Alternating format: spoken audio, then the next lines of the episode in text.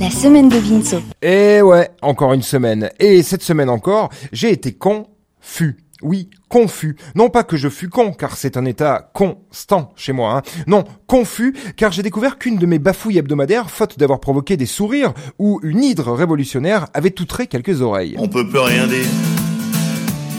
Sûr qu'on est d'accord avec toi, mais c'est pas nous qu'on fait la loi, on peut plus rien dire.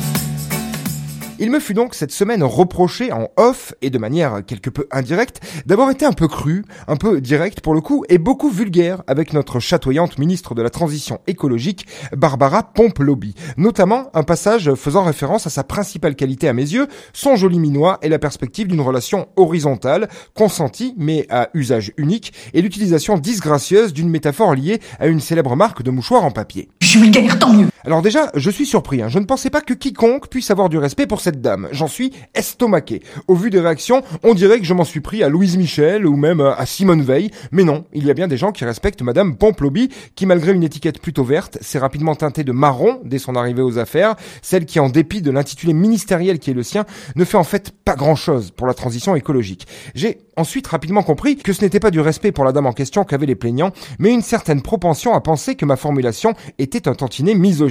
Monsieur, je suis pas du tout misogyne, alors là, je, je, je me, je, je- j'interdis qu'on dise ça. Faut dire que Madame Pomplobi n'en fait pas plus pour les droits des femmes que moi pour ceux des kangourous hermaphrodites d'Australie centrale. Hein. À mon sens, il serait discriminatoire de se priver de dire d'une incompétente à quel point elle l'est, sous prétexte que c'est une femme. Il ne s'agit pas de misogynie, mais bien de bon sens. Je ne me prive jamais de l'épithète. Connard Je ne vais pas me priver non plus de l'épithète Connasse. après, c'est sûr que si l'on s'arrête à la forme, volontairement provocatrice et outrancière, c'est mon fond de commerce, hein, et qu'on en oublie le fond, on ne risque pas de gagner le combat de l'égalité. Je conseille donc à ceux et celles qui entendraient limiter ma position au sujet des droits des femmes à une seule punchline, de réécouter les quelques 150 semaines de Vinceau passées et d'y relever également le fond par-delà la forme, et de noter, je l'espère à mon crédit, nombre d'engagements bien plus prégnants qu'un signalement outré après avoir entendu quelques secondes d'une plaisanterie fût-elle maladroite. Mauvaise blague Et cette semaine aussi, j'ai bien ri de la super méga prime de 100 euros octroyée par notre cher Jean Castex, de qui je peux dire sans crainte qu'il a les attributs sexuels d'un hamster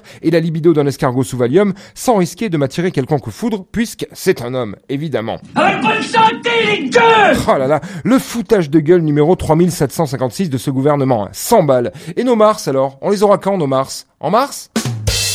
Allez, je veux bien prendre un Twix à la limite, mais pas un Bounty où j'aurai des problèmes. hein. On se fout de plus en plus de notre gueule. hein. Les hommes et les femmes de ce gouvernement nous prennent décidément pour des manants, des gueux à qui quelques miettes suffisent. Ah bah oui, à 100 balles, ça fait quelques litres de pastis ou de gros rouge qui tâchent. Et pendant ce temps-là, au moins, nous n'aurons pas la lucidité de voir à quel point